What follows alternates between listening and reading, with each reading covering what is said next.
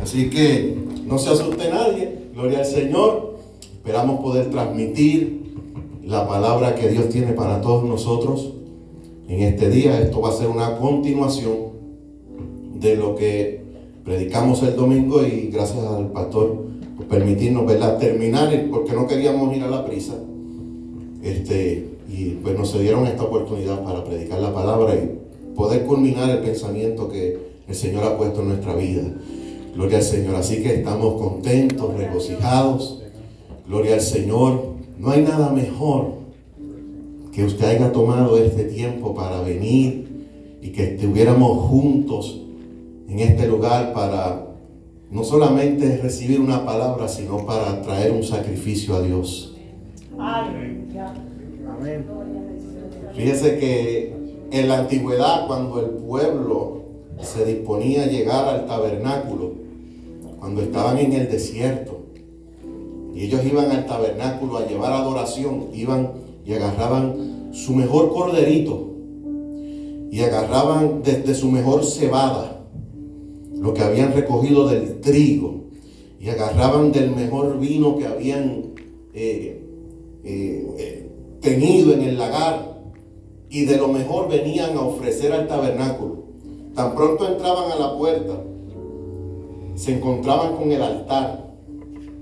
Y en ese altar, ahí estaban los sacerdotes decollando a esos becerritos. Esa era la ofrenda que usted llevaba al templo, la ofrenda que los judíos presentaban delante de Dios para el perdón de pecado, eh, ofrendas de agradecimiento, ofrendas de paz. Pero cuando Cristo viene, dice que ya no hay más necesidad de ofrendas de cabritos. Porque la sangre que derramaba el cabrito, o el becerrito, o el corderito, esa sangre fue sustituida por una sangre que es ahora eterna. La sangre del cordero, no de los seres humanos, sino del cordero de Dios, que quita el pecado del mundo por lo tanto, cuando Cristo muere en la cruz y su sangre está siendo derramada y Él va a entregar su espíritu al Padre, Él dice, consumado es. O sea, el sacrificio que estaba en el altar ya está completo.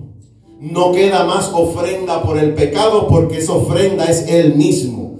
Y al usted haber recibido a Jesús en su vida, ya usted tiene entrada ahora desde el altar al lugar santo donde estaba el candelero que representa el Espíritu Santo y los panes de la propiciación. Y allí ahora usted se alimenta de los panes, que es la palabra, recibe la luz del Espíritu Santo y se prepara para entrar al lugar santísimo, donde entraba un sacerdote una sola vez al año, una sola vez al año, entraba el sumo sacerdote a ese lugar santísimo. Pero cuando Cristo murió, dice que ese velo se rasgó de arriba abajo.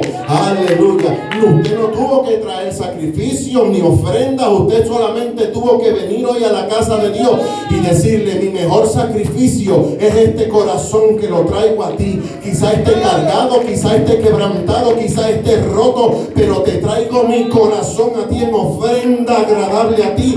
Y a través de esta ofrenda que te doy cantando, adorando, diciendo un aleluya, voy a entrar al lugar donde está el Espíritu Santo y donde están los panes de la palabra, pero no quiero quedarme ahí en este día. Quiero llegar al lugar santísimo donde se manifiesta tu misma presencia, porque cuando entre a tu misma presencia, saldré de este lugar nuevo, renovado, transformado, cambiado por el poder presencia de Dios. Ven, ya llegó el Pentecostal. Entonces, ¿qué usted trajo hoy al Señor? Usted trajo cántico, usted se unió aquí con nuestra hermana Lisbeth, mi amada, y cantó al Señor y alabó al Señor. Y ese era el sacrificio que usted trajo al Señor en este día. Por eso es tan importante esa parte de los cánticos. Usted ve que yo hago hasta pantomima. ¿eh?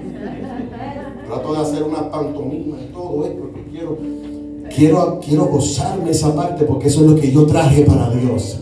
¿Cuántos trajeron alabanza para el Señor en este día? Si no le había dado una, una, si no le había dado, levante su manita arriba y diga, gracias Señor. Ese es su sacrificio de alabanza. Gracias Señor, gracias por permitirme estar aquí en este día. Gloria al Bueno, yo tengo que terminar esto hoy. Gloria al nombre del Señor. Aleluya. Bueno, estaba tan nervioso que ahora estoy que no quiero apagarme. Gloria al Señor. Bien. El domingo pasado comenzamos con un tema que no le dije el título, creo que se lo dije entre medio por ahí escondido. Y el título de este mensaje es ¿Cómo tú te ves? ¿Cómo tú te ves? Leímos en Efesios capítulo 2, verso 10. Gloria al Señor.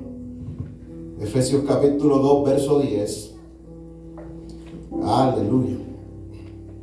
Le damos gracias al Señor. Él está aquí, hermano. Su presencia está en medio nuestro. Gloria al Señor. Gloria.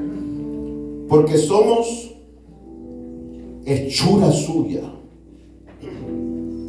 Creación de Él.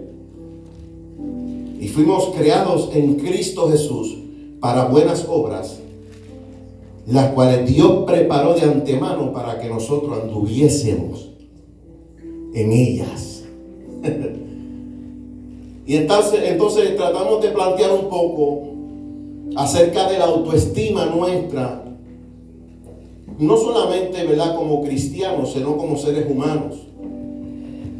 Muchas veces hemos visto en las redes sociales, que es lo que más abunda en este tiempo, la crítica entre unos y otros. Lamentablemente muchos han tomado los medios para criticarse unos a otros y exponer sus puntos de vista. Y agarran pedazos de mensajes completos para, para criticar a una persona, ¿verdad? Y agarran ese pedacito y cuando usted lo oye dice, mira lo que dijo ahí, sin entender eh, todo el contexto de lo que se habla. Y una de las críticas que mayor se hace es a los predicadores de motivación. Y lamentablemente nosotros necesitamos que alguien nos hable de motivación. Porque no todos van a predicar el mismo mensaje. No todos van a predicar mensajes de motivación. No todos van a predicar mensajes de corrección. No todos van a predicar mensajes de instrucción. Por lo tanto, dentro de todo lo que nosotros recibamos, tenemos que tener una dieta balanceada. donde podamos recibir aquellas cosas que necesitamos. Es posible que usted no necesite que alguien le, pregunte cómo tú te ves. Pero quizás haya alguien que en este día no haya encontrado hacia dónde se dirige y necesita que Dios le hable y le fortalezca su mente y su corazón para que pueda alcanzar las cosas que Dios tiene para él.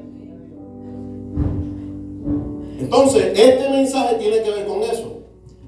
Así que disfruta este mensaje. No voy a hacer que después Dios me dé otro que venga apretando tuerca. Aleluya. Entonces, la autoestima tiene que ver con el aprecio, la consideración, la valoración, el autoconcepto, la autoaceptación de nosotros mismos. Dijimos un pensamiento que luego me quedé meditando en él y es que muchas veces tu corazón es influenciado por lo que tu mente dice. Muchas veces tu corazón es influenciado por lo que tu mente te dice. ¿Cuántos pensamientos usted no recibe a diario? Hasta libros hay escritos que hablan de la mente, el campo de batalla. Porque lo que usted perciba aquí en su mente, los pensamientos que llegan o se generan en su mente, tienden a afectar el corazón. Y nuestros sentimientos se ven entonces afectados, nuestros sentimientos se ven afectados por nuestros pensamientos. Muchas veces despertamos y estamos tranquilos, pero mientras vamos dando a los pensamientos lugar en nosotros, nuestro corazón entonces se va sintiendo entristecido y a veces no entendemos por qué me siento así. Simplemente dejaste que tus pensamientos dominaran tu corazón. ¿Habrán testigos aquí de eso?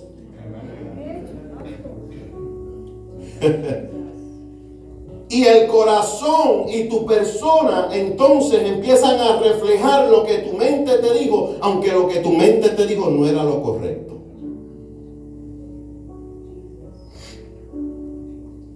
Hablamos en Romanos capítulo 12, verso 3,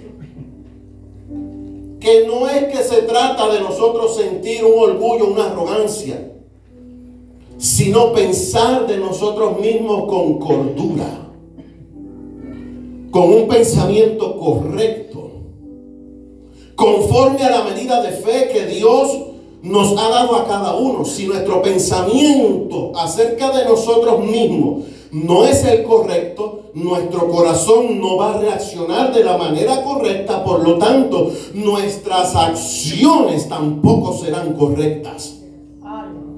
Porque es que somos tan unidos entre nosotros mismos, entre mente, alma y cuerpo, que una cosa lleva a dominar la otra. Por lo tanto, aleluya. Por lo tanto, era Dios, Dios le decía al pueblo de Israel, mantén esta palabra en todo lugar que sea posible.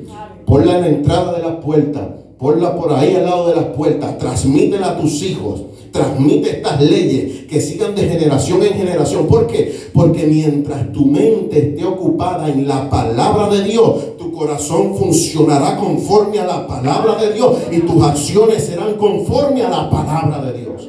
¿Estás aquí conmigo todavía? El Señor quiere que abracemos una fe restauradora. No hay nada peor que tratar de ayudar a alguien que sabe que tiene una necesidad pero no quiere ser ayudado.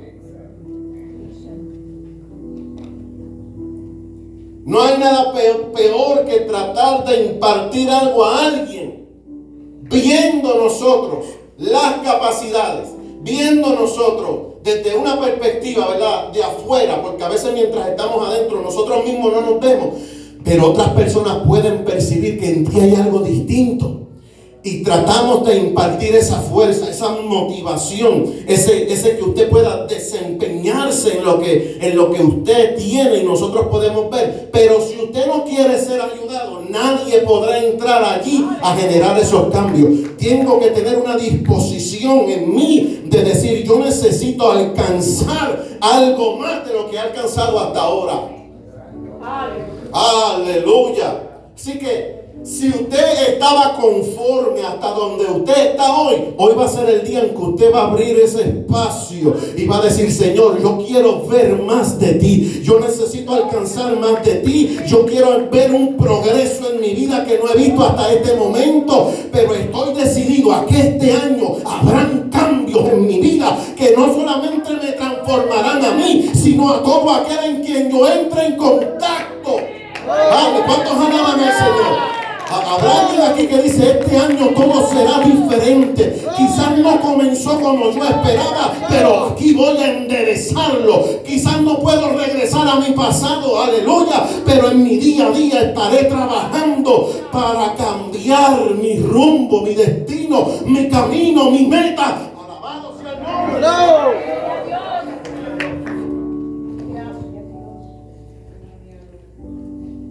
Yo no sé si usted siente eso dentro de usted que le dice, no estoy conforme donde estoy ahora. Hay algo dentro de nosotros que nos dice, no estoy conforme. Aleluya. Yo he visto a Dios obrando. En estos días me puse a ver un mensaje de hace 10 años atrás. Y me vi predicando, jovencito, sin ganas todavía. Y estaba en Lancaster predicando. Y veía a ese muchacho allí eufórico, predicando la palabra. Y, yo lo veía y le decía, no sabes por lo que vas a pasar. No sabes el camino que te espera de frente, aleluya. Pero aleluya, qué bueno que lo vi, aleluya. Y pude verlo y pude ver el camino que iba a transitar, pero hoy puedo ver el camino hacia el cual se dirige. Aleluya. No sé si me entendiste, gloria a Dios. Quizás tú veas fotos tuyas de años atrás, aleluya, y sabes lo que has transitado. Pero hoy tienes que decirte a ti mismo: Yo veo algo glorioso frente a mí, veo cosas grandes frente a mí que yo voy a alcanzar porque Dios está conmigo. ¡Gloria! ¡Alto! Hablamos de cómo Dios nos ve. Y entendimos que la máxima creación de Dios no fue el sol, la luna, la galaxia, no fueron las estrellas, que todavía no se sabe dónde empieza el universo, dónde termina. Están enviando satélites, telescopios, tratando de encontrar dónde está el principio o el final, dónde todo comenzó. Pero todo lo que Dios creó, lo creó primero que usted, antes de que usted viniera. Y luego digo, ahora es que yo voy a hacer al hombre. Y lo voy a hacer a mi imagen y a mi semejanza. Y creó al hombre y lo puso allí. Oiga, y, yo pensaba en estos días, mientras pensaba en la, en la, continuación de esto, que todavía no he llegado. Y, y yo me imagino cuando Dios creó al hombre, sopló en él. Aleluya. Y Adán empieza a moverse se pone de pie y me imagino al Señor.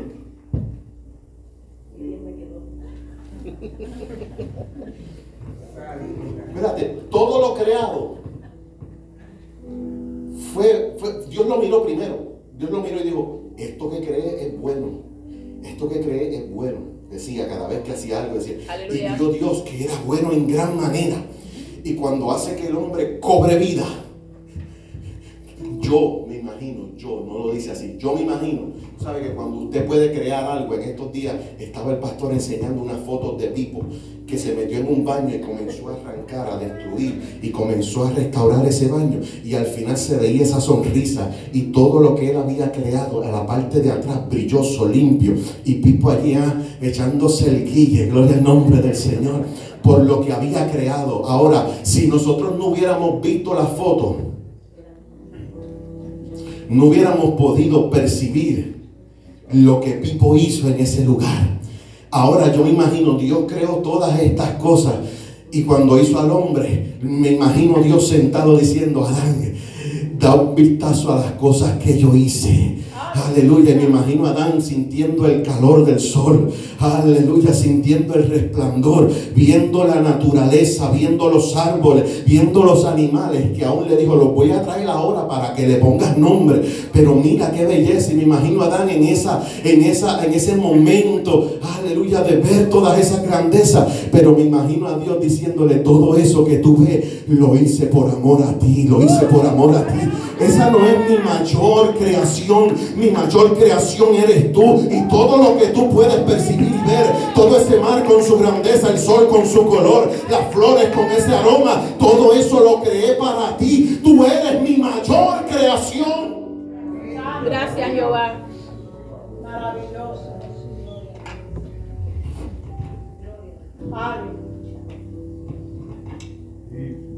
Sabemos que Dios nos ve con tanta voy a decir, emoción, con tanto amor, que aun cuando fallamos, Él dijo, yo voy a ir por ellos.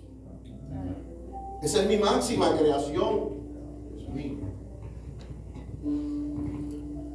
Cuando los ángeles cayeron, Dios dijo, ábrele la puerta y que se vayan. Una tercera parte de los ángeles del cielo se fueron con luz verde abre la puerta y que se vayan. Y fueron arrojados de allá arriba de ese cielo. Pero cuando el hombre falla, Dios dice que mi máxima creación ni siquiera son los ángeles. Aleluya. Hello. Santo eres Jehová. ¿Estás aquí? Se nos hace... Yo, yo espero que usted esté percibiendo lo que yo estoy tratando de transmitir ni siquiera son los ángeles, que dice la palabra que ellos son más poderosos que nosotros en fuerza y en potencia, son más poderosos que nosotros. pero ellos no cargan la imagen de Dios. Aleluya. Gracias, Jehová. Aleluya, estás aquí. Aleluya, la imagen de Dios te la dieron a ti, a ti que estás aquí, a ti te dieron la imagen de Dios. O sea que cuando Dios te mira es como si se estuviera viendo Él.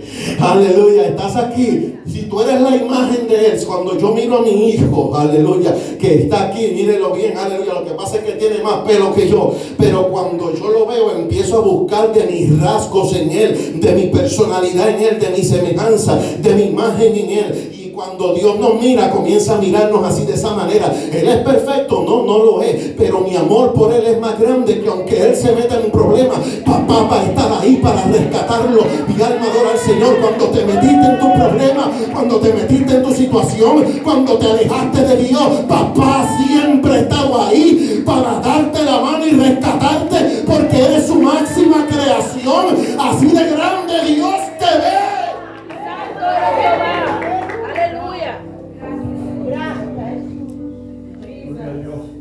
Ahora tenemos un problema. Si entendemos que Dios nos ve de esa manera, que Dios nos ve con ese amor, que fue capaz de humanizarse para venir a morir por nosotros. Oiga, que fuimos comprados no con oro ni plata, porque eso no es lo más precioso. Las calles de él están empavimentadas con oro. Sí, Señor.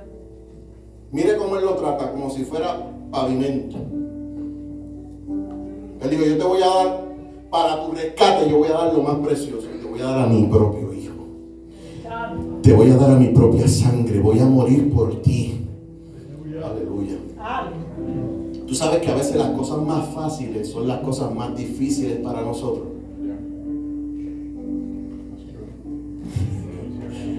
Gusta que se queden ahí en- en tensión. ¿Qué habrá querido decir?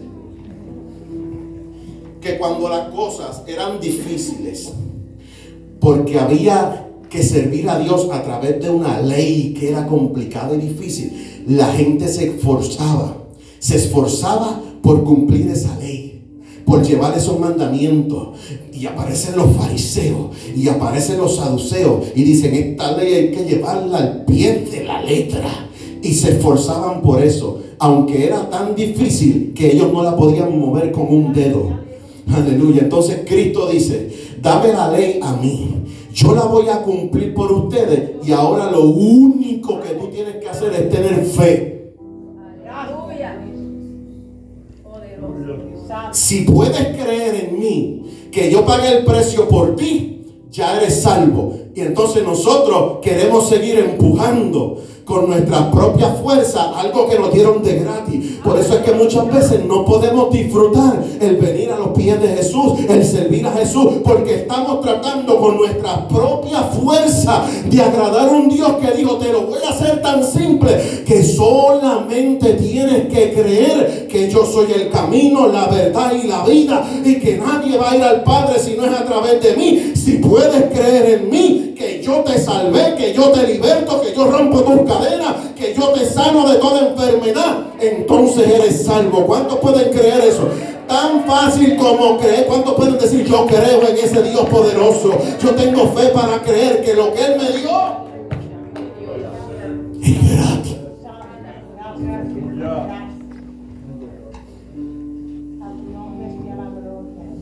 ¿Cómo Dios te ve? Lo entendiste, ¿verdad? Si no lo entendió, seguimos predicando ahí. Si sabemos que Dios nos ve de esa manera, entonces tenemos que buscar cuál es nuestra problemática. ¿Por qué no he logrado llegar a comprender cuán grande es ese amor de Dios para conmigo? Y uno de los problemas es cómo te ve la gente. Más que nunca vivimos en ese tiempo donde lo que la gente piense de mí, eso es lo que yo creo de mí. O busco, busco esa aceptación de los demás. Y conforme a cómo los demás me vean, así yo empiezo a mirarme. y empiezo a descualificarme.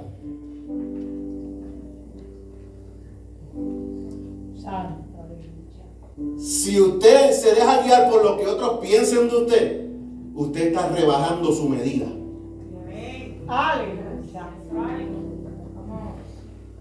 Claro que va. Usted está tomando su precio, despreciándolo, porque se lo está dando a otro. Usted le está dando sus capacidades y las cosas que Dios ha puesto en usted, usted se las está dando a otro para que otros las midan.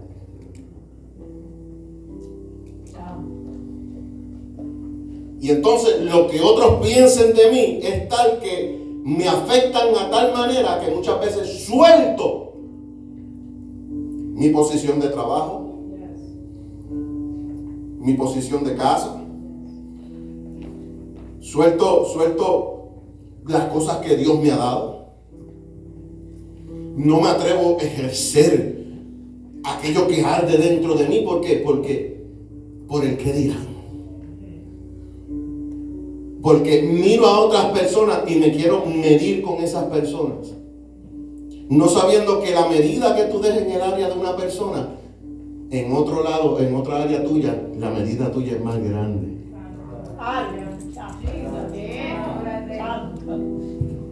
Quizás tú miras a una persona y la midas por un conocimiento, pero como tú no ves el carácter de esa persona, no puedes medirlo.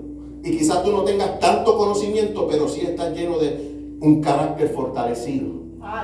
El carácter se forma con el tiempo, las experiencias y sabiduría. El conocimiento se forma por lectura y estudio. Pero muchas veces tienen estudio, conocimiento, pero no carácter y crecimiento personal. Usted ve, cada uno de nosotros tiene diferentes medidas en diferentes áreas de nuestra vida y usted no puede dejarse regir por lo que la gente diga. Le digo, le va a afectar. Le va a afectar como le afectó a un joven pastor. Le va a afectar como me afectó a mí.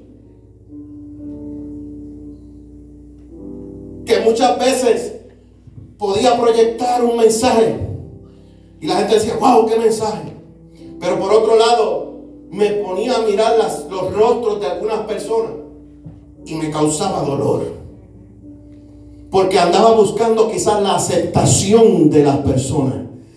Pero usted tiene que entender que no son las personas los que determinan hasta dónde usted va a llegar. No, no, no, no, no. Gloria. Aleluya. Usted no puede, ah, alabado sea el Señor, no puede dejarse llevar por lo que las personas puedan decir de usted. Proverbios 29, 25. Ahí están los muchachos activados allá atrás. Yo doy gloria a Dios por eso. Proverbios 29, 25. El temor del hombre pondrá lazo, mas el que confía en el Señor será exaltado. El temor del hombre pondrá lazo, mas el que confía en Jehová será exaltado. ¿Puedes por favor buscarla en TV? Aleluya. Temerá. Santo. Tenerle miedo a la gente es una trampa peligrosa. Se va dando cuenta, gloria al Señor, lo que está diciendo ahí ese proverbio. Está diciendo cada vez que tú eres afectado por lo que otro diga de ti y te atemorices por lo que otro piense de ti, entonces eso va a crear una trampa, va a crear un encierro, no te va a dejar desarrollarte porque estás pendiente a lo que otros puedan decir acerca de ti. Cómo la gente te ve afectará tu desempeño y en este caso que estamos aquí en tu crecimiento espiritual. Cómo la gente te ve, aleluya, limitará, limitará el desempeño que tú tengas quizás en algo profesional que, tú- que tú quieras desarrollar. Aleluya. Cómo la gente te ve te afectará en todo momento si tienes temor de ellos.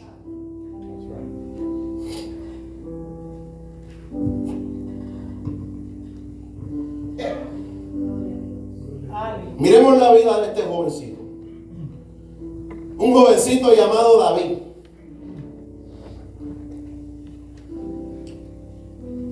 David es este hombre o este muchacho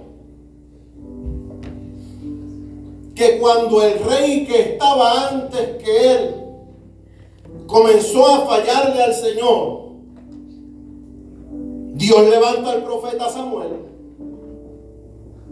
y le dice, ve a la casa de Isaí, porque allí yo he elegido a uno que va a ser rey en lugar de Saúl. Pero cuando llegues allí, espera mis instrucciones.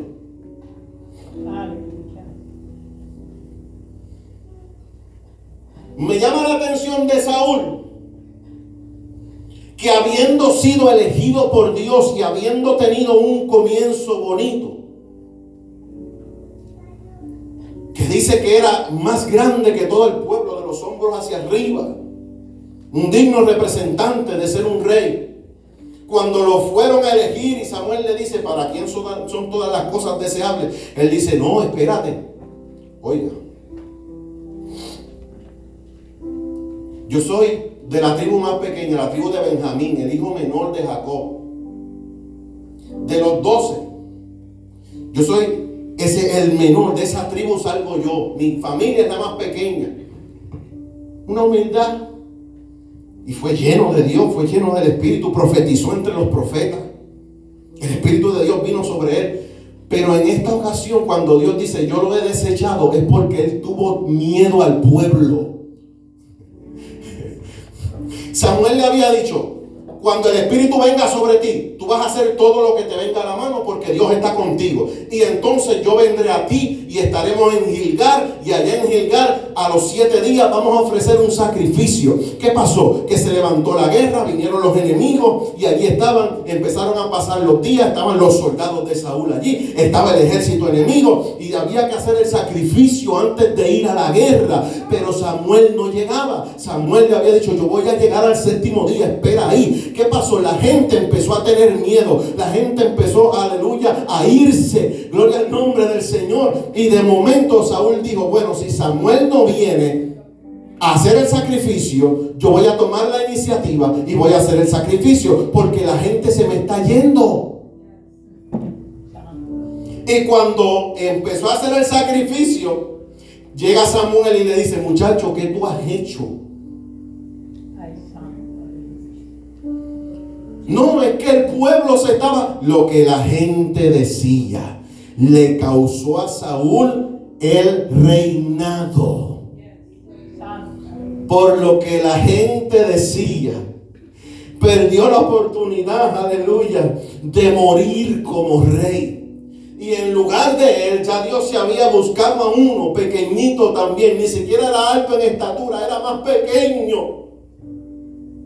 Y cuando llegó a la casa de su padre, de, Isaí, Samuel llega para buscar cuál va a ser el rey. De momento sale el primogénito llamado Elías. Y cuando Samuel lo ve, pensó, mm, aquí está el ungido de Jehová, alto, grande, musculoso. Alabado sea el Señor, aleluya, casi un canovanense.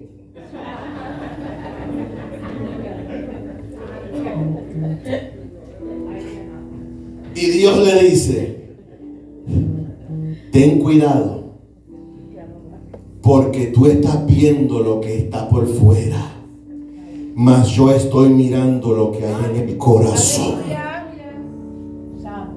Pasó Eliab, pasó Sama, pasaron los hermanos de David, ninguno Dios eligió.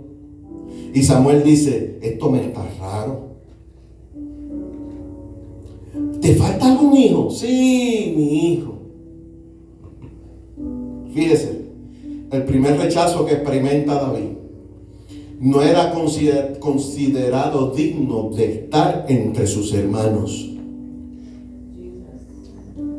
El primer rechazo que experimenta David es de su propia familia, su propio padre. Cuando Samuel llegó a casa de Isaí, dice que santificaron a los hermanos. O sea, hubo un tiempo, hubo un proceso de purificación para ver a quién Dios iba a elegir. David no estaba allí. David no estaba siendo purificado mediante rituales. Alabado sea el Señor. Su papá no lo consideraba digno porque allí estaba Eliab, allí estaba, aleluya, su hermano mayor, allí estaban los primogénitos, allí estaba. Dentro de eso se supone que eran los que tenían la edad, la capacidad, conocimiento para tomar esa posición. Y David estaba en el campo pastoreando ovejas, alabado sea el Señor. Pero mientras David estaba en el campo pastoreando ovejas, ese era el lugar donde Dios lo estaba santificando para el momento del ungimiento. Alabado sea el Señor. No necesitó pasar por un ritual porque él estaba teniendo una vivencia de santificación.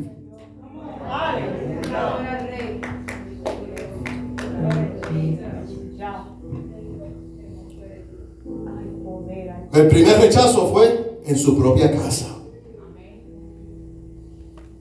Sabemos que Dios dijo cuando, cuando entró, Dios le dice a Samuel, úngelo, porque ese es. Ahora David tiene un problema, porque fue ungido en medio de sus hermanos. Y David, oiga, usted sabe, no es que le ponían así, una marquita era que le echaban un cuerno de aceite que cubría todo su cuerpo, sus vestiduras. Sus hermanos están allí viendo eso. Y con esa unción, David se cubre y vuelve a pastorear las ovejas de su padre.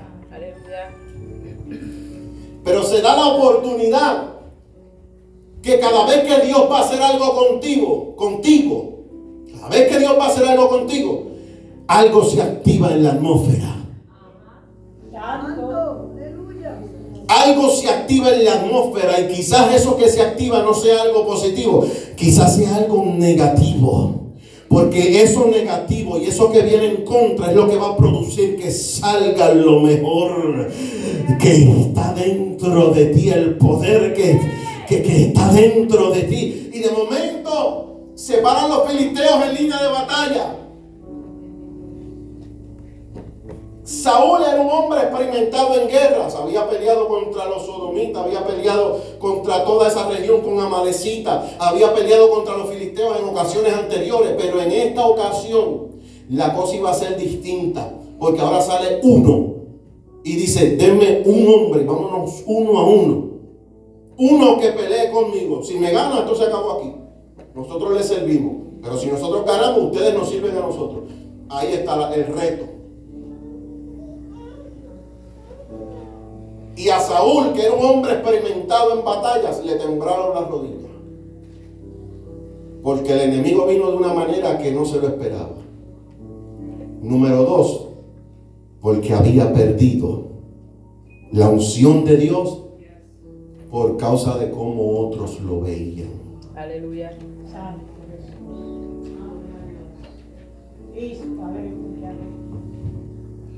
El papá de David le dice, vete y chequea a tus hermanos que habían ido a la guerra, fíjese, esos tres hermanos mayores.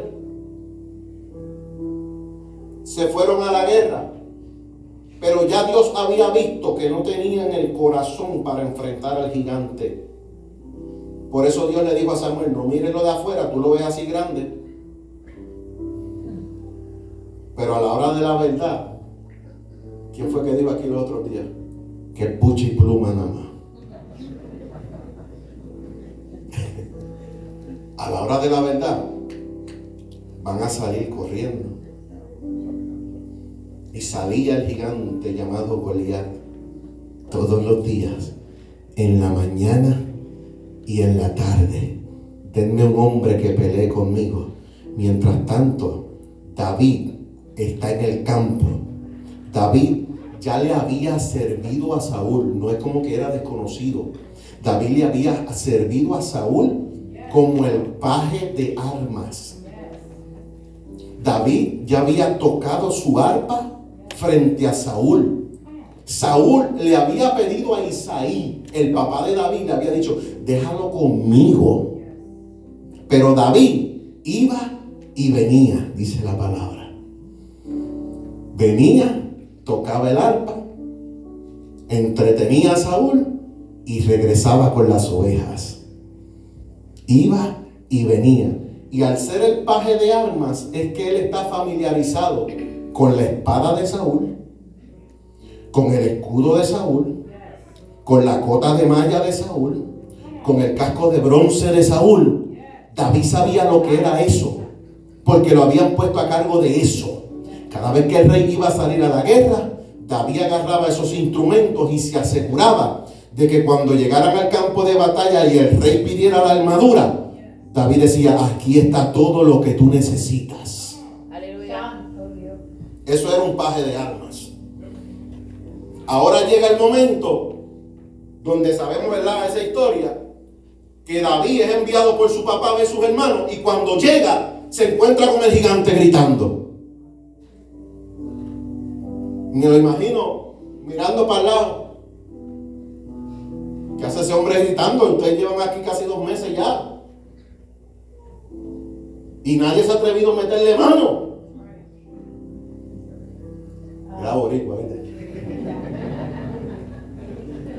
Nadie se atrevió, aunque sea uno hace guaje y le tira, ¿verdad? ¿Qué pasó, brother? Sí, eso nos corre por la sangre. Y David cuando mira eso, le dice a Saúl, yo voy a pelear con él. Yo voy a enfrentar a ese gigante. Yo lo voy a enfrentar. Sus hermanos que están allí, su hermano mayor le dice, ¿a qué tú viniste? Otra vez su familia. ¿A qué tú viniste? Tú lo que viniste fue averiguar. Conozco cómo eres, le dijo. Lo que viniste fue averiguar para estar posteando cosas.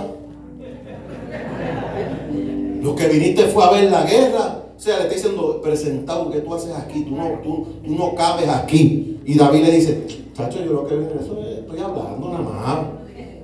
Yo lo que vine fue, no, que... Oiga eso, rechazado por su hermano nuevamente. Cuando le dicen a Saúl que hay alguien preguntando, dicen, tráiganlo. Cuando él lo ve, me imagino el shock de ver al muchachito músico. De ver al Yomar o a Ilaya que aparece. Dice, pero este era el que tocaba y me cargaba el bulto de mis herramientas. ¿Se da cuenta?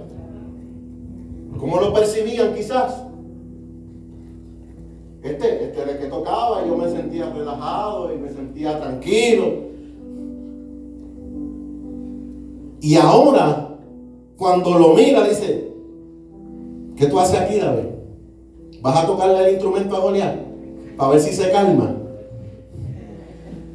David le dice, no, yo voy a enfrentar al gigante, yo lo voy a enfrentar. Y él le dice, es que tú no sabes de guerra, tú lo que sabes es cargar el bulto de mis herramientas.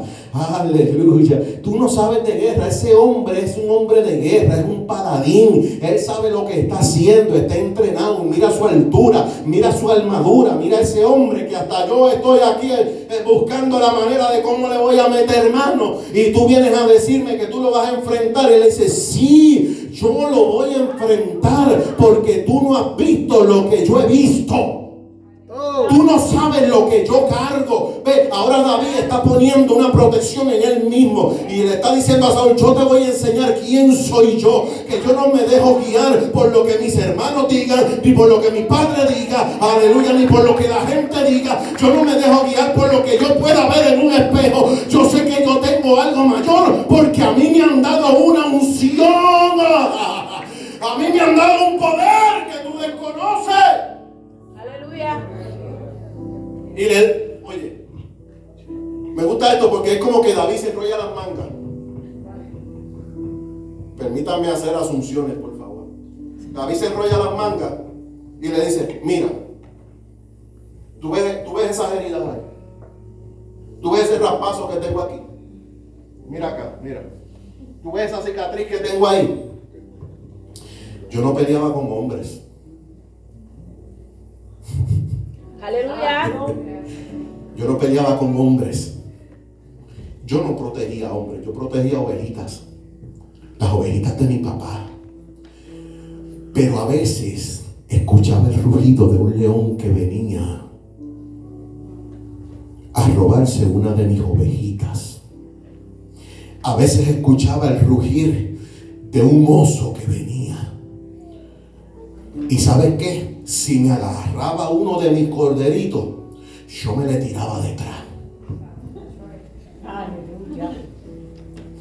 Y lo perseguía. Y lo hería.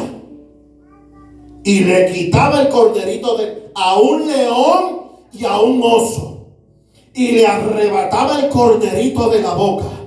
Y le daba la espalda. Y si se levantaba contra mí, yo lo agarraba por la quijada, por la boca. Mi alma adora a Dios, aleluya. Yo estoy seguro que al guayazo tenía que tener en su cuerpo. Estoy seguro que algún raspazo, algún rasguño debe haber quedado de aquella batalla que él había tenido contra osos y contra leones. Gloria al nombre del Señor. Por lo tanto, cuando alguien te descalifica a ti, lo único que tú tienes que hacer es enrollarte las mangas y mirar las marcas, las marcas que tú has tenido que enfrentar contra leones, contra osos, contra fieras, contra depresión, contra ansiedad, contra angustia contra desprecio. Enseña tus marcas en este día y darle saber a la gente que ya tú has recorrido un camino enfrentando guerra y que si hoy estás de pie es porque has podido vencer el oso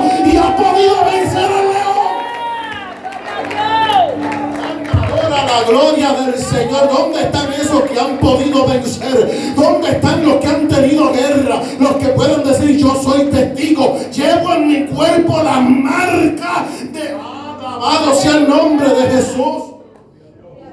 Señor. Es lo que tú no ves. Es lo que la gente no puede percibir. Tus lágrimas de la soledad tus lágrimas por la traición van dejando marcas en ti. Pero son las mismas marcas que luego te van a posición. Aleluya. Poderoso Dios. Nobody has seen what I have been going through. Nadie ha visto lo que yo he atravesado. Y hoy que quizás me pueden ver. Ah, Junior. Hoy lo pueden ver con las gafitas ahí. Nos ven tranquilos, sentados ahí. Y dicen, ah, ese la ha tenido fácil toda la vida.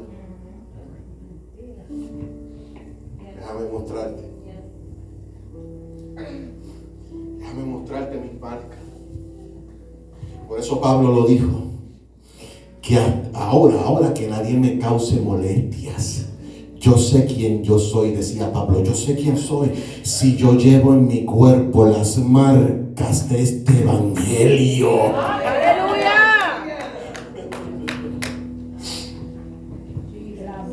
Y ahora allí, frente a Saúl, él tiene que decirle: Este es mi resumen, Saulito. Tú con espadas matas gente, yo con mis manos mato leones y osos. Tú eres diestro con tu escudo y tu lanza. Yo soy diestro con mis cinco piedrecitas y mi onda. ¿Cómo la gente te ve puede afectar? En ese momento David pudo haber sido afectado por el pensamiento del rey.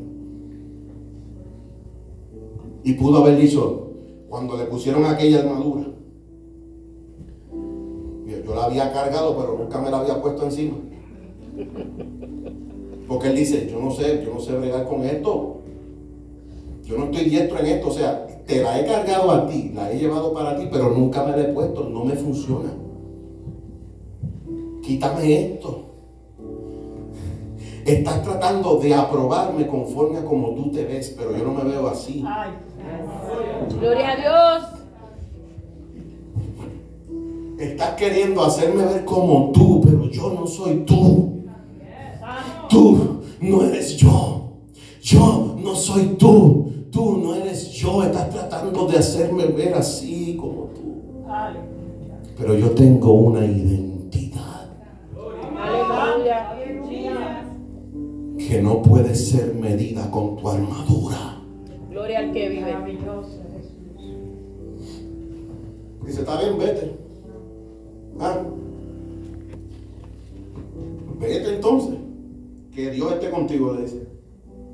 Ay, bendito muchacho. Vete y que Jehová esté contigo. Y lo envió.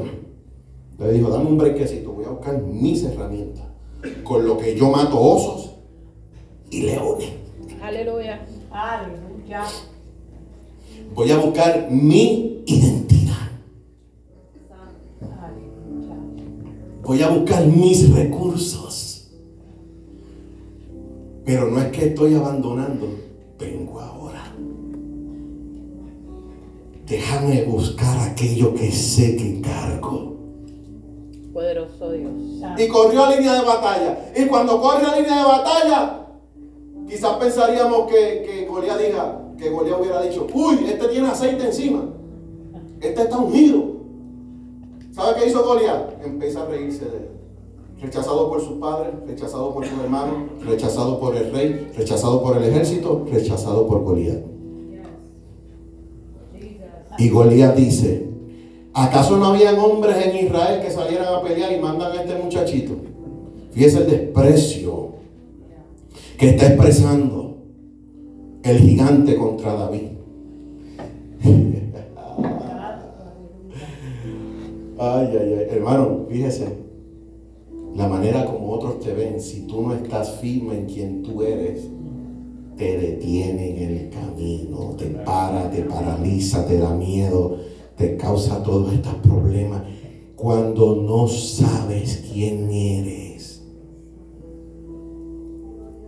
Hoy nos vamos temprano, ya voy a terminar. Ya llevo cuánto, no sé, no cogí el tiempo. Goliat le dice, tú vas a venir, a- te, voy a, te voy a despedazar. Y David le dice, no, te equivocaste. Yo sé quién soy. Aleluya. Y no solamente sé quién soy. Fíjese, hermano, fíjese, fíjese, fíjese, fíjese, fíjese. Fíjese, que, que las cosas que yo te estoy diciendo, en parte te descubro mi corazón. En parte te descubro mi corazón. En parte descubro el corazón de muchos aquí que cargan una palabra de Dios.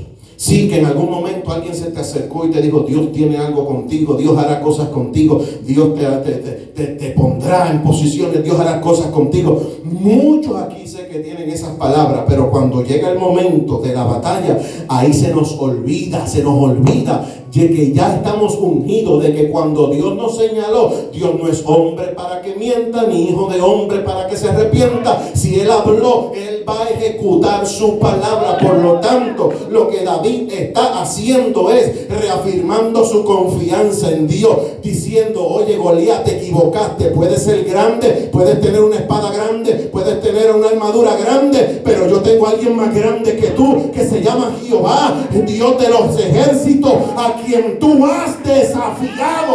Si Dios me ungió para ser rey, yo no voy a morir aquí en tus manos hoy. Dios me hizo una promesa y voy camino a la promesa, voy camino al propósito, voy camino a mi destino. Señor, aleluya. Gloria. Goliat lo despreció. Y cuando empezó a caminar hacia él, David también dice que corrió a línea de batalla. Ah, este tipo definitivamente era latino, porque sé que hay otros hermanitos por ahí. Sangre caliente y corrió a línea de batalla. Y empezó a mover su ondita. La confianza de que no importa quiénes los hayan descalificado, él sabía ya quién lo había Gloria al que calificado. Voy a resumir esta otra historia porque si no serían tres domingos. Y es que cuando el pueblo de Israel está a punto de conquistar la tierra,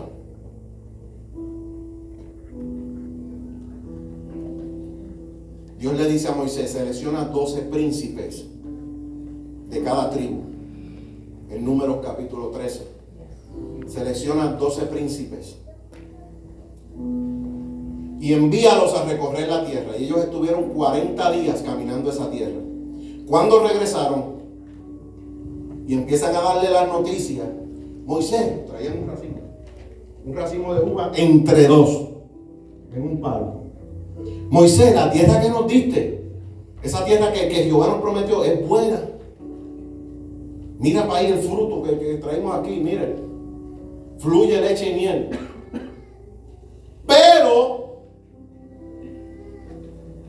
¿quién había hecho la promesa de esa tierra? ¿Quién le había prometido la tierra? Dios, el mismo que los libertó de los egipcios. El mismo que envió diez plagas. El mismo que hizo que cruzaran por el medio de un mar que lo divide. Y dice que tenían agua a la derecha y agua a la izquierda y ellos cruzando en seco. Ese mismo Dios les dijo, ustedes van a entrar allá. Ahora ellos entran allá, recorren 40 días, regresan con la noticia, dicen, la tierra ciertamente es buena, fluye leche, fluye miel. O sea, hay abundancia, pero la gente que está allí son grandes. Las ciudades tienen muchas murallas. No vamos a poder entrar allá. Y Josué y Caleb se emprendieron en candela y agarraron su ropa y la arrancaron. Y dicen, ¿qué ustedes están haciendo?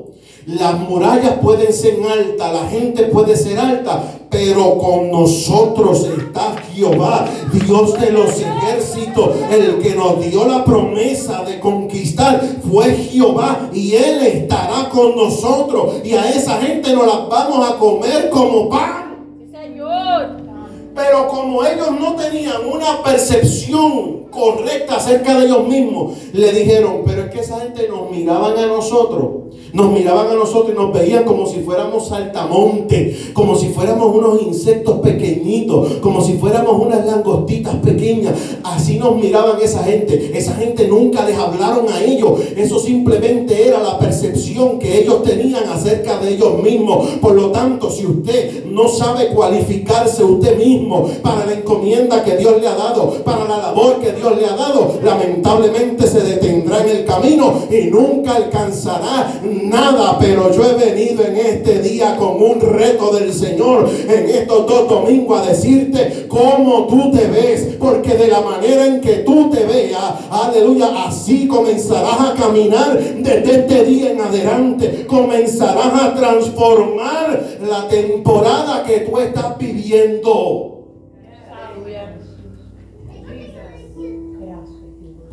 Termino con esto. Cuenta una historia, una fábula. De allá en el este de África. En una ocasión, un pastor de ovejas saca sus ovejas, sus ovejas al campo. Y mientras está pastando las ovejas en el campo, comienza a escuchar un gemido. Y comenzó a buscar qué era ese ruido que él estaba escuchando. De momento se torna un tanto nervioso porque aquel sonido le parece conocido. Y mientras se acerca aquel arbusto y descubre el arbusto, se da cuenta de que hay un cachorro de león allí tirado, abandonado por su madre. Y salió corriendo y se trepa en una roca y desde la roca le está mirando. Y dice, si este cachorro está ahí, es posible que la manada esté cerca. Y trepado desde aquella roca observaba a ver si veía la manada de aquel cachorrito regresar por él. Y pasaban las horas y pasaban las horas y estaba llegando la tarde. Y aquel cachorro estaba gimiendo. Y este pastor, conmovido a misericordia, se toma el riesgo de agarrar a aquel cachorro de león, lo pone en su seno y comienza a caminar de regreso a su casa con el cachorro de león. Llegar a su casa, lo pone junto con las ovejas. Y aquel cachorro de león comienza a alimentarse con la leche de las ovejas.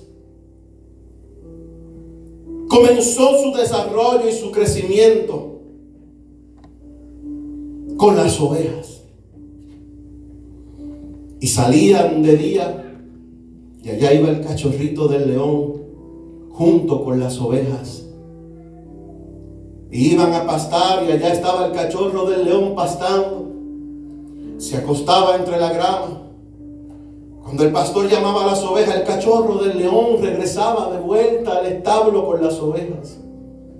Y así comenzó a crecer y a desarrollarse como una oveja. Pasado el tiempo ya, el pastor mira que el león, su melena ha crecido. Y aunque el pastor sabe el potencial del leoncillo, al mirarlo se da cuenta de que aquel león comía como una oveja, dormía como una oveja, pastaba como una oveja y aún sonaba como una oveja. Cuenta que en una ocasión se acercan a un río donde al otro lugar hay una maleza. Y de momento se escucha un ruido en la maleza a lo lejos. Y las ovejas todos levantan su cabeza y comienzan a correr. Y el leoncillo sale corriendo también. Y brincan la cerca y caen en el establo. Y de allá miraban por las rendijas de la cerca. Y vieron aquella fiera, aquella bestia que tenía un corderito entre sus fauces. Que miraba fijamente hacia donde ellos estaban escondidos. Y solamente meneó su cabeza.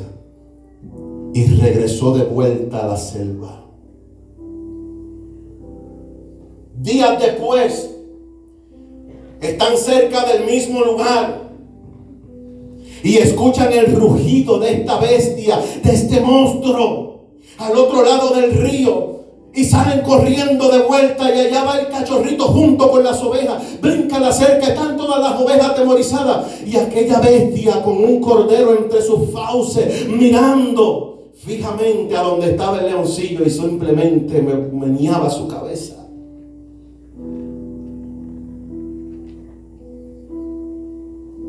Regresan de nuevo unos días más tarde. Y esta vez aquella bestia no hizo ruido. El leoncillo había entrado hasta el medio del río para tomar agua. Y cuando levanta su cabeza y mira, ya las ovejas se habían ido al establo porque habían percibido el peligro de aquella gran bestia que estaba al otro lado del río. Pero él ahora no tenía escapatoria. Ahora el miedo lo había paralizado en medio de aquel río. Y aquella bestia venía acercándose lentamente hacia él. Alabado sea el Señor. Y entonces aquella bestia comienza a rugir. Comienza a rugir comienza a rugir y aquel cachorro del león comienza a temblar. Aleluya. Y aquella bestia le dice, ruge. Y el leoncillo allí tembloroso, aleluya, cuando abrió su boca, hizo, ve.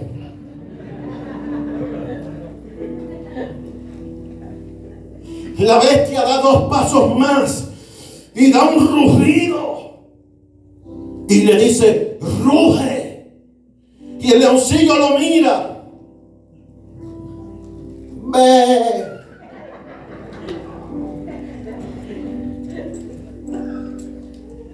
Está paralizado del temor en medio del río. La bestia está cada vez más cerca. Aleluya, adoración, nos vamos.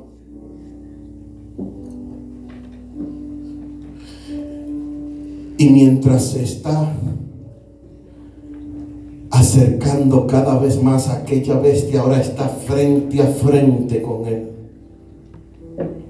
Ahora él puede percibir la respiración, el aliento, el rugido de aquella bestia estremecía su interior. La bestia aquella le dice, mira tu reflejo en el agua cuando él se mira en el agua se asusta. Porque aquel reflejo que él está viendo en el agua es lo mismo que él tiene de frente.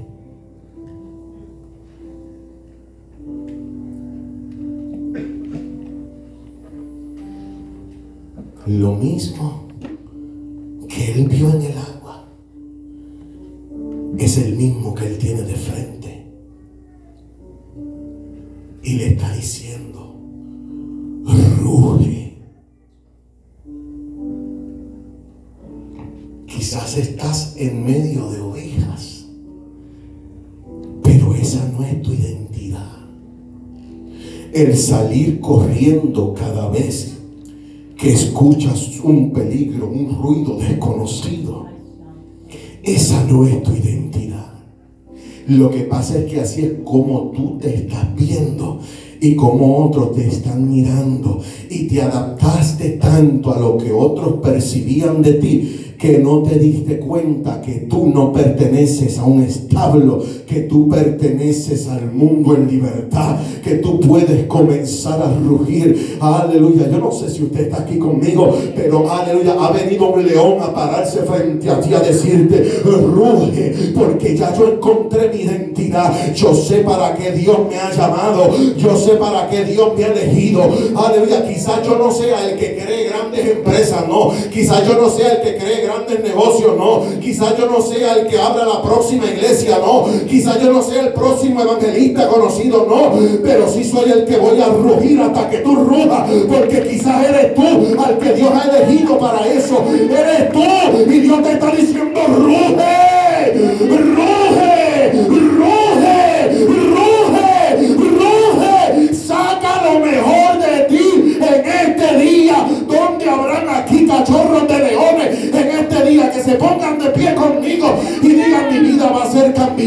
mi vida va a ser transformada. Aleluya. Atrévete a dejar tu comodidad. Atrévete a dejar ese lugar donde está. Tienes que retarte en este día. Rétate a ti mismo. Tú sabes que donde estás no es el lugar. Solamente vas de camino. Estás de pasada. Pero Dios te ha señalado para cosas mayores. Dios te señaló para cosas mayores. Tienes que rugir.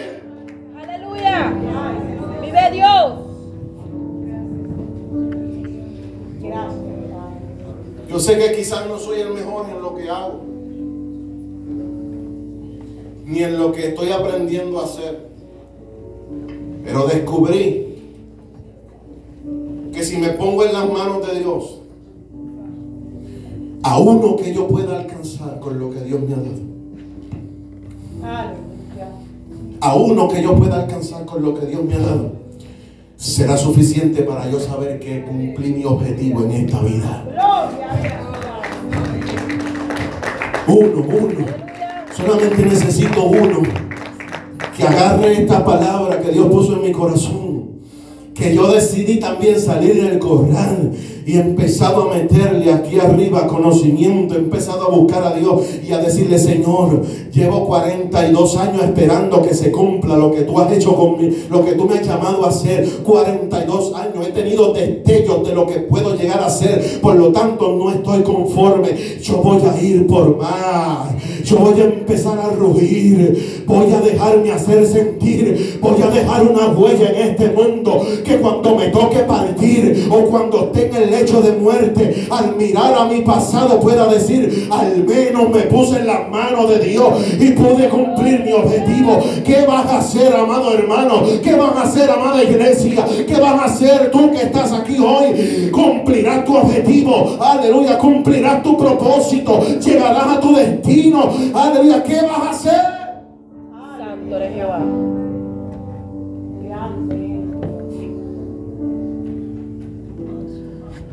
Se nos van los días. Se nos va agotando las fuerzas.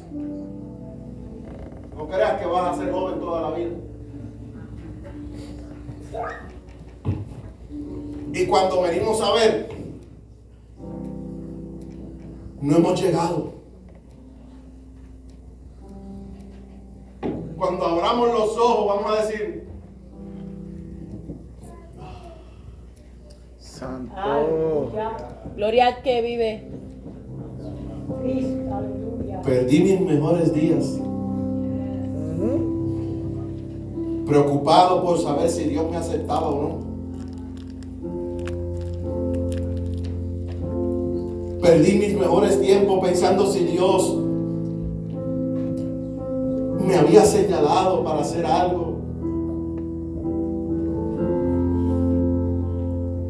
Perdí mis mejores días porque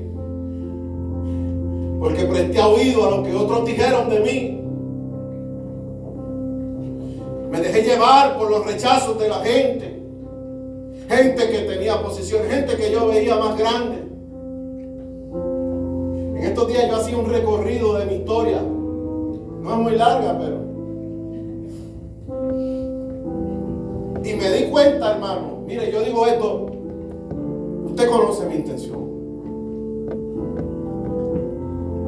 Es para que usted note que a veces llega un momento en que hay que despertar. Yo he predicado en muchas iglesias. Hablaba con un varón ahorita y me decía, yo como que te he visto en una iglesia, por Lancaster. Prediqué en una iglesia en Lancaster. He estado entre buenos cantantes. Cantantes de música cristiana. He estado entre ellos. He estado entre buenos predicadores. Predicadores que los que he compartido, por los que he estado, he pasado tiempo. He estado entre grandes pastores, he estado entre grandes ministros, he estado entre grandes cantantes, he estado hasta entre en medio de apóstoles, he estado eh, eh, entre medio de buenos maestros. Ahí Gadiel se ha paseado, un campesino que corrió bicicleta en calles de tierra.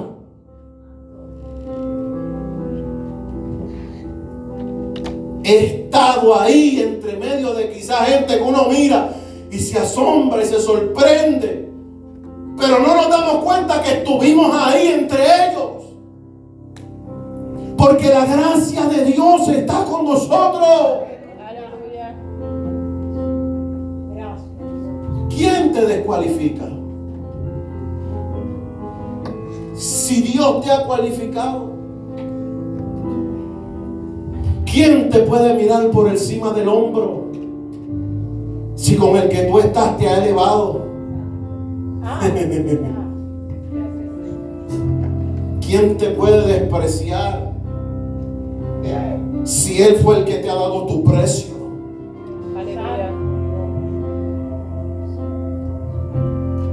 Hasta que tú no decidas mirarte de la manera correcta.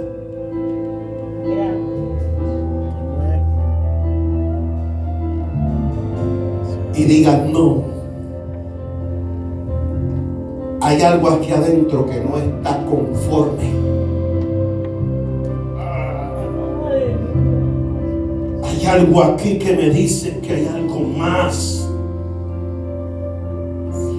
Yo no sé, eso, eso, mire, a mí me dan esos desesperos.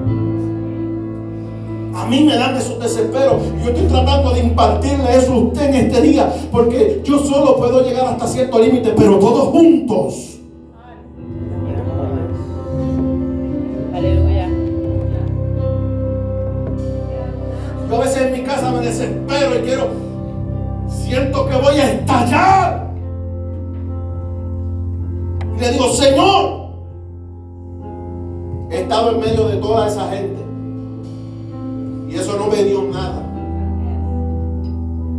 Posicióname en el lugar donde voy a ser útil. Sé que hay algo más dentro de mí que todavía tiene que salir. Siento dentro de mí un impulso que me dice que hay algo más que alcanzar. Siento dentro de mí un impulso que me dice que yo puedo lograr. Siento dentro de mí algo que, que- me desespera muchas veces. Porque sé que puedo dar más de lo que yo he dado. Tú puedes alcanzar tu objetivo si te ves como Dios te ve. No te estoy hablando de autodependencia, te estoy hablando de que eres suficiente en las manos de Dios.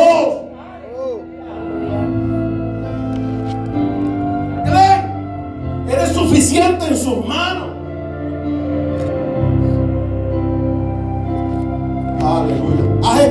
Buscando dónde desarrollarte. ¿Sabe qué? Tiene un empresario por dentro.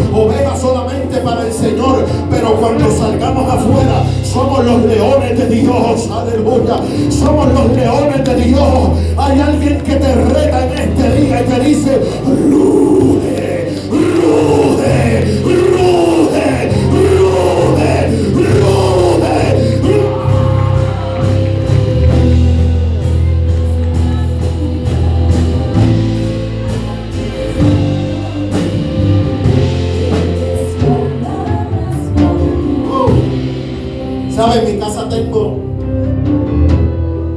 unas figuritas.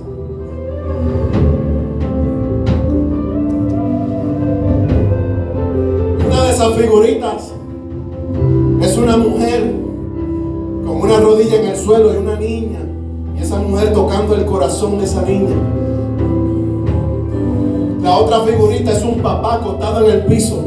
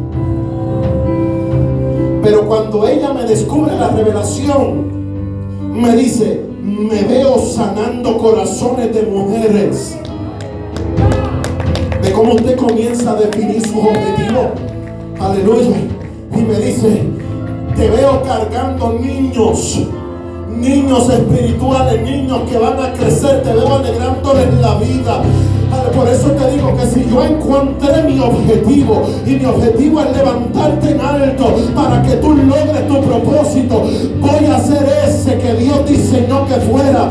Aleluya, pero aleluya, te estoy levantando, hombre de Dios que está aquí. Te estoy levantando arriba diciendo que aquí estamos para darte apoyo. Aquí estamos para que logres tu objetivo.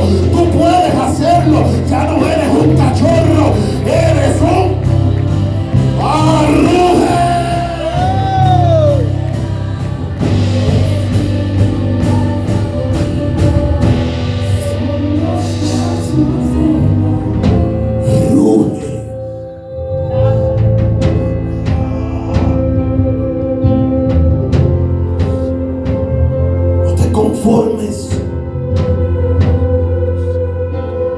sigue ahí.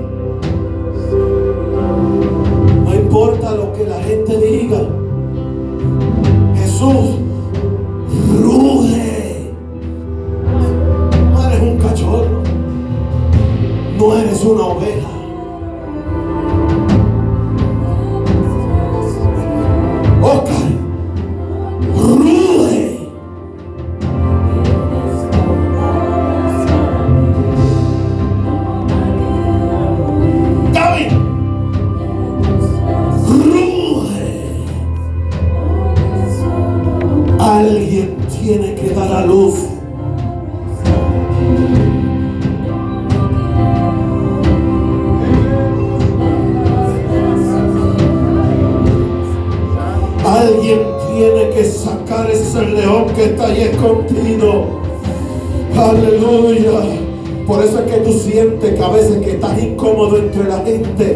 aleluya, y aún dentro del mundo, aunque estés en el mundo, a veces te sientes que no perteneces al mundo porque eres un león. Dios te dice, ruge, ruge, ruge, ruge, ruge, ruge, ruge.